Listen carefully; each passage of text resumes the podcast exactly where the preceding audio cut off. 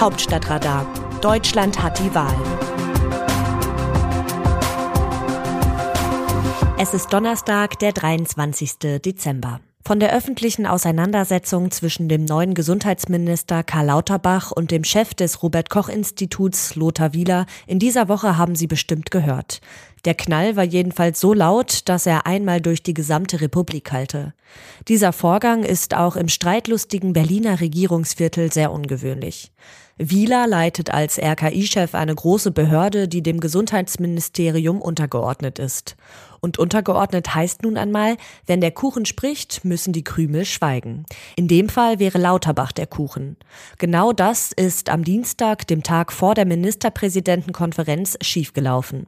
Vier Stunden bevor Lauterbach mit dem Kanzler sowie den Chefinnen und Chefs der Länder über die neuen Corona-Regeln verhandelte, haute das RKI per Twitter unter anderem die Forderung raus, wonach Kontaktbeschränkungen schon zu Weihnachten gelten sollten.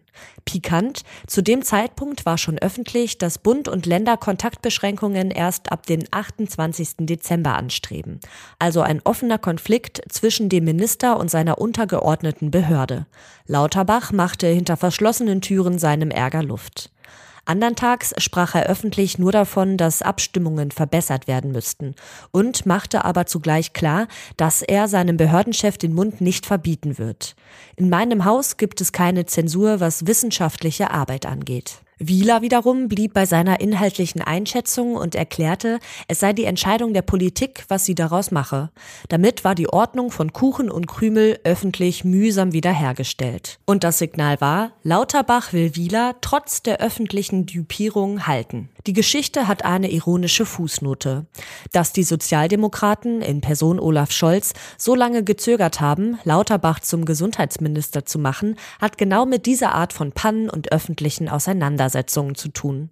Bislang war es Lauterbach, der stets sagte, was er dachte, unabhängig davon, wie sich gerade seine Partei oder die Fraktion dazu positionierte wobei das Verhältnis von Abgeordnetem zur Fraktions- oder Parteiführung ein anderes ist als das eines Behördenleiters zu seinem Minister. Der Behördenchef ist eindeutig abhängig.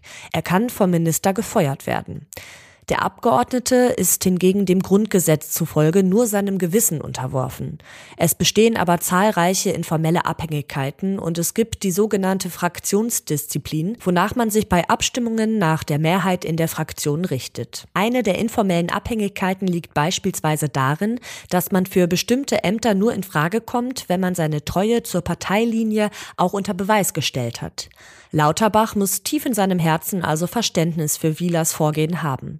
Schließlich hat der SPD-Politiker bislang auch immer sein Herz auf der Zunge getragen. Würden allerdings alle untergeordneten Behörden des Bundes ein publizistisches Eigenleben führen wie das RKI, dann wäre das Chaos doch recht groß. Alle Ministerien haben große Behörden, die ihnen zugeordnet, fachlich oder juristisch unterstellt sind. Wie sehr eine Behörde im Fokus der Öffentlichkeit steht, hängt vor allem von aktuellen Krisen ab. Zur Zeit der großen Flüchtlingsankünfte war das BAMF die meistgefragte Behörde. Während der Vogelgrippe hörten alle gebannt den Ausführungen des für Tierseuchen zuständigen Friedrich-Löffler-Instituts zu, das übrigens zum Geschäftsbereich des Landwirtschaftsministeriums gehört. Für die Regierung sind die nachgeordneten Behörden Fluch und Segen zugleich. Die großen Apparate verfügen über enorm viel Fachwissen und erfüllen zentrale Aufgaben, damit es in den Verantwortungsbereichen der Ministerinnen und Minister fluppt. Zugleich führen sie stets ein Eigenleben, für das am Ende der Minister oder die Ministerin politisch die Verantwortung trägt.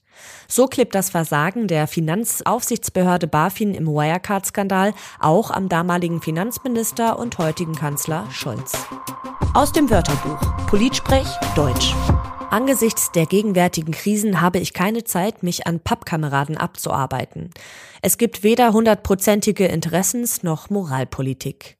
Annalena Baerbock, Außenministerin in der Wochenzeitung Die Zeit. Die Außenministerin der Grünen reagiert ein wenig genervt auf die Frage, ob die Grünen die Moralisten in der Ampelregierung seien. Ihre Antwort zeigt, dass sie im Amt schon angekommen ist. Noch im Sondierungspapier hatten die Grünen die Formulierung durchgedrückt, dass es in der Außenpolitik um den Systemwettbewerb mit Autoritäten, Staaten und Diktaturen gehe. Das ist auf jeden Fall ein sehr hoher moralischer Anspruch, der sich als reine Lehre nicht umsetzen lässt. Nun macht Baerbock eben, wie alle anderen Außenminister auf diesem Globus, Interessenspolitik und versucht dabei, möglichst viele ihrer Ideale umzusetzen. Man nennt es Diplomatie. Wie sehen die Demoskopen die Stimmung im Land? Zwischen den Wählerinnen und Wählern einer Partei und deren Mitgliedern gibt es traditionell eine Kluft. Die Mitglieder sehen sich viel mehr nach der reinen Lehre, während ein großer Teil der Wählerinnen und Wähler oft auch den Positionen anderer Parteien etwas abgewinnen kann. Das Forsa-Institut sieht, dass sich eben dieser Trend verstärkt und spricht von Entfremdung zwischen Parteimitgliedern und Wählern. Nun müssten sich die Organisationen generell auch um das kümmern, was ihre Mitglieder von ihrer Mitgliedschaft erwarten, schreibt das Meinungsforschungsinstitut in einer Analyse. Parteien aber haben neben dieser Mitgliederpflege vor allem die ihnen vom Grundgesetz auferlegte Pflicht zu erfüllen, an der politischen Willensbildung des Volkes mitzuwirken. Mit einer ähnlichen Argumentationslinie erklärt Forsa auch Mitgliederentscheidungen von Parteien zu einem untauglichen Instrument. Der Trend allerdings ist ein anderer. Früher waren die Grünen die einzige Partei, die regelmäßig auch ihre Basis befragte. Inzwischen ist das auch bei der SPD gang und gäbe. Und sogar die Union hat nun ihren künftigen Parteichef Friedrich Merz per Mitgliedervotum gefunden. Grundsätzlich gilt ja, dass der Wurm dem Fisch schmecken muss und nicht dem Angler. Ob Merz jenseits seiner beeindruckend großen Zustimmung an der Basis auch bei den Wählerinnen und Wählern ankommt, wird sich erweisen. Das Autorenteam dieses Newsletters macht eine Winterpause und meldet sich am Donnerstag, 6. Januar wieder. Text Eva Quadbeck, am Mikrofon Alice Mecke.